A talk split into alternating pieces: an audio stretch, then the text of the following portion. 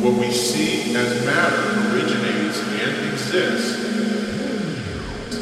only by virtue of a force, and we must assume behind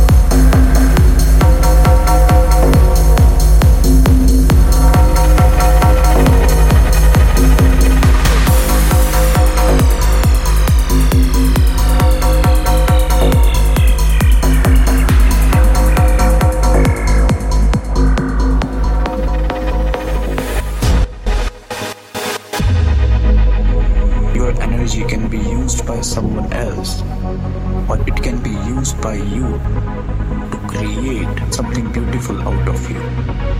It will be to inspire other people. You have that potential. Everyone has that. Because our uniqueness, our authenticity is not to take from others, it's to give others. But everything is upside down by the human